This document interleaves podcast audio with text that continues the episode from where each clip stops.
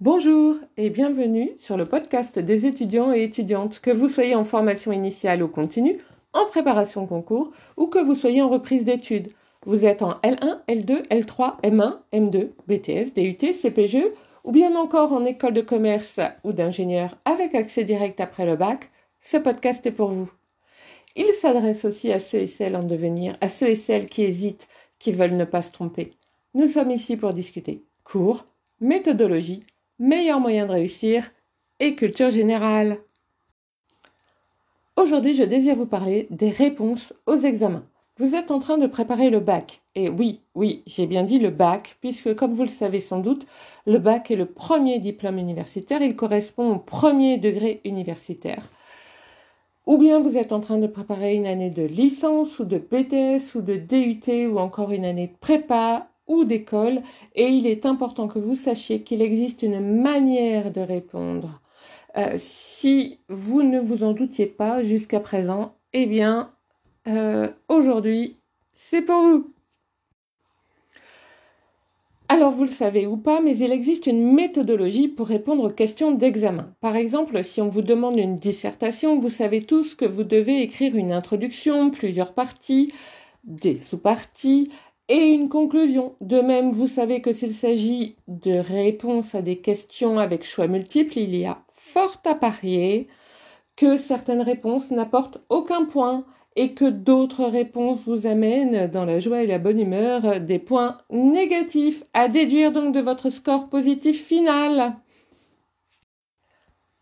Ce qui explique que chaque année, des étudiants se retrouvent dans certaines matières avec des scores entièrement négatif. Et puis, vous savez sans doute que si vous avez des questions ouvertes, il s'agit dès lors de répondre aux questions sans introduction et sans conclusion, sauf si éventuellement le prof vous a dit qu'il lui fallait une introduction et une conclusion dans les quatre lignes euh, qui constituent la réponse ouverte, mais bon, ça m'étonnerait quand même. Euh, donc, vous répondez aux questions sans introduction, sans conclusion, parce que très certainement, vous n'avez pas la place sur la copie si la place est prévue d'avance. Ou alors vous n'en aurez pas le temps. Ceci dit, à chaque fois le but est de répondre à la question posée, de ne pas répondre à côté et de ne surtout pas faire euh, le style euh, viens donc avec tes questions euh, et moi je viendrai avec mes réponses. Parce que l'enseignant risque de ne pas apprécier du tout, du tout, du tout le hors-sujet et ça risque de voilà d'être cher payé d'une manière générale. Et, pourtant, chaque année, euh, j'ai des étudiants ou des étudiantes euh, qui viennent comme ça, c'est-à-dire euh, qui viennent avec leurs réponses qui ne sont pas précisément les réponses à mes questions. Et chaque année, j'ai des étudiants ou des étudiantes qui me demandent si je mets des points aux gens qui n'ont pas répondu aux questions, mais qui ont quand même montré par leur réponse qu'ils savaient quelque chose. Et donc ça, ça veut dire c'est avant, on dit bien avant hein, l'examen, hein, bien avant parfois. Euh, le problème, à la limite, ce serait moi, vous voyez, c'est moi la coupable. C'est à cause de moi qu'ils ont une mauvaise réponse dans ces cas-là, parce que le fait de me dire, euh, bah, ils ont quand même montré qu'ils savaient des choses, etc., eh bien, c'est juste, euh, en fait, pour m'expliquer que euh, je ne les ai pas interrogés sur la bonne question. J'ai mal choisi le chapitre sur lequel les interroger. Alors, la réponse, elle est simple. Quand la réponse ne correspond pas à ce qui est attendu, pas même d'un iota, la note correspond à un zéro. Sinon, vous comprenez bien que c'est trop facile. Il suffirait d'apprendre un chapitre, n'importe lequel, et d'en disséminer des bouts tout au long de la copie pour se dire qu'on limite les dégâts. Eh bien, ça ne fonctionne pas comme ça. J'ai le regret de vous le dire. Non, non, euh, en fait, euh, pas tant de regrets que ça, finalement. Hein.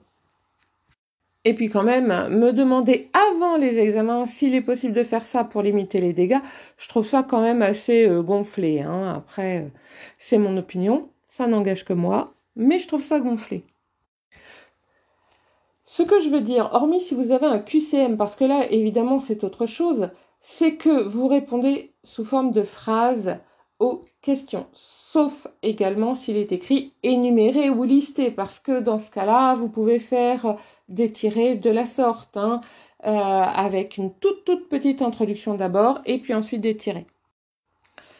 Par exemple, vous écrirez Voici les rois qui ont régné en France pendant la période moderne, deux points, à la ligne, un tiré, le roi, blablabla, bla, bla, bla, je vais à la ligne, un nouveau tiré, et ainsi de suite. Euh, si évidemment c'est ce qu'on vous demande, c'est-à-dire si vous avez des choses comme euh, énumérer ou lister euh, comme verbe dans la demande. De même, si on vous demande de faire un tableau, faites un tableau. Si on vous dit que en colonne il faut absolument mettre les pays ou les groupes de pays ou les continents ou que sais-je, eh bien vous faites exactement ce que l'on vous dit. Hein. Pour vous raconter une petite anecdote, cette année, j'ai demandé à ce qu'il y ait un tableau à trois colonnes et j'ai eu parfois des tableaux à neuf colonnes. Voilà. Euh, à partir du moment où vous n'avez pas les trois colonnes, ça veut dire qu'il y a un problème quand même et que vous n'aurez donc pas euh, l'ensemble des points, c'est évident. Si rien n'est précisé, c'est que des phrases sont attendues, c'est-à-dire au moins des propositions principales avec un sujet et un verbe conjugué. On ne vous en voudra jamais parce que les phrases sont courtes ou parce qu'elles ne comportent pas de propositions complétives ou subordonnées, patati patata. C'est absolument faux. Euh, en revanche, on attend des propositions principal avec un sujet et un verbe conjugué. Alors je sais que j'ai déjà fait un podcast sur la phrase et que vous trouvez certainement que j'insiste lourdement, mais je trouve toujours des, euh, bah, on va dire, propositions euh, sans verbe conjugué et sans sujet. Ou alors euh, j'ai des propositions comme il faut prendre des mesures qui s'imposent. Point. Dans un premier temps, il est donc nécessaire de réaliser un diagnostic. Jusque-là, tout va bien et puis après donc point, et puis après j'ai à partir du diagnostic faire ce qu'il convient de faire. Eh bien, faire ce qu'il convient de faire n'est pas une phrase parce qu'il n'y a pas de proposition principale. Il y a bien une proposition subordonnée, ce qu'il convient de faire, mais euh, en réalité, puisque les propositions subordonnées n'existent que parce que les propositions principales existent, eh bien, il n'y a pas de proposition subordonné s'il n'y a pas de proposition principale.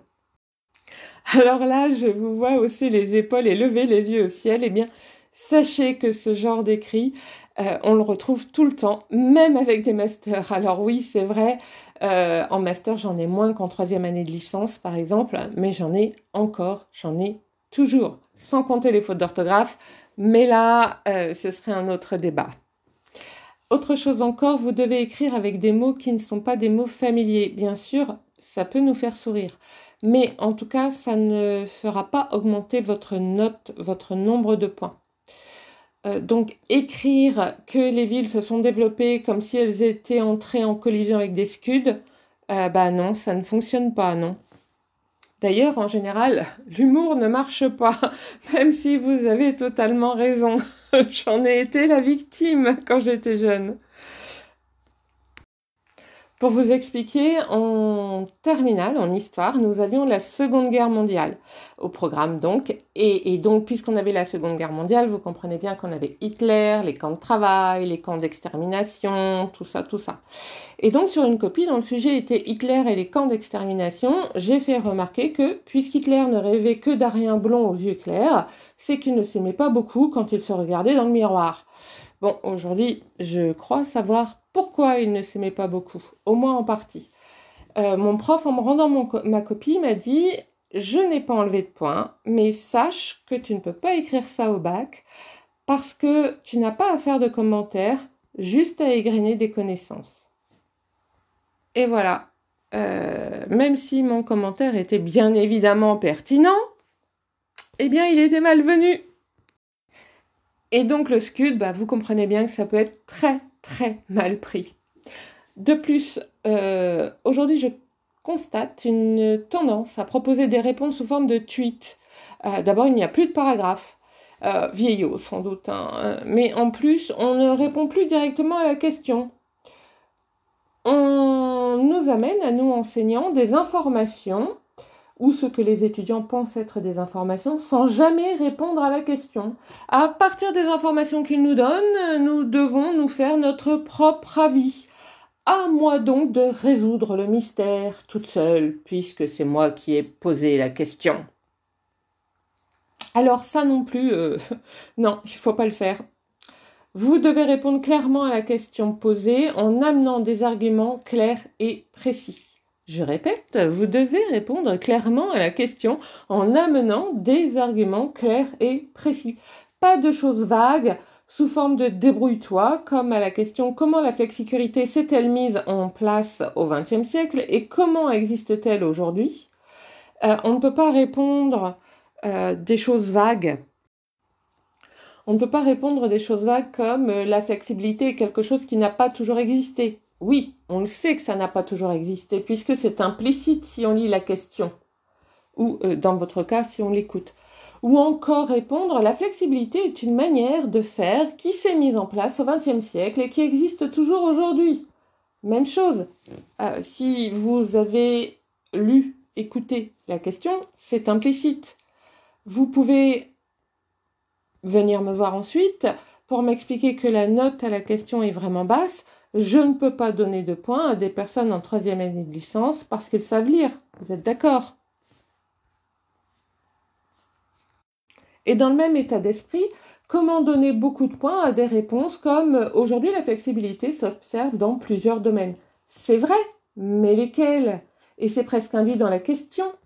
J'ai eu un coup de cœur de contentement parce que j'ai eu deux copies où les personnes m'ont donné la définition de la flexicurité euh, et c'était vraiment bien puisque euh, je n'ai eu que deux personnes à le faire. Et là, je me suis dit, ouf, enfin quand même euh, des personnes qui écrivent autre chose que ce qui est implicite. et ça m'a vraiment fait chaud au cœur. évidemment, euh, elles se sont dit, bah tiens, la question, elle vaut 10 points, je peux lui mettre à la définition.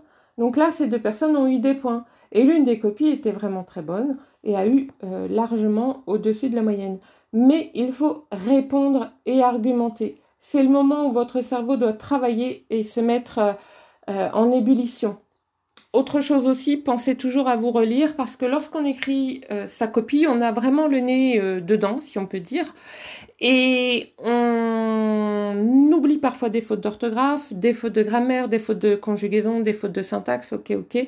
Mais parfois, ce que l'on dit, on l'a mal dit, c'est pas forcément clair, c'est confus. Euh, seulement quand on l'a écrit, ça nous semblait clair parce qu'on avait le nez dedans, justement. Donc là encore, il faut penser à se relever, à prendre deux minutes et à se remettre dans sa copie ensuite pour relire. Alors comprenez-moi bien, je ne vous dis pas qu'il ne faut pas écrire l'implicite. Il faut écrire l'implicite, mais il faut aller plus loin que cet implicite. Il faut vraiment avoir des réponses correctes. Et puis vous comprenez bien que sur une question à 10 points, vous ne pouvez pas me faire une réponse en deux lignes. Donc euh, euh, il faut penser à dire l'implicite, à donner des définitions, à être le plus précis ou précise possible. Après que vous soyez concise, ou concis, moi ça ne me gêne absolument pas. Euh, je ne note pas euh, au poids des mots, ni au choc des photos. Voilà.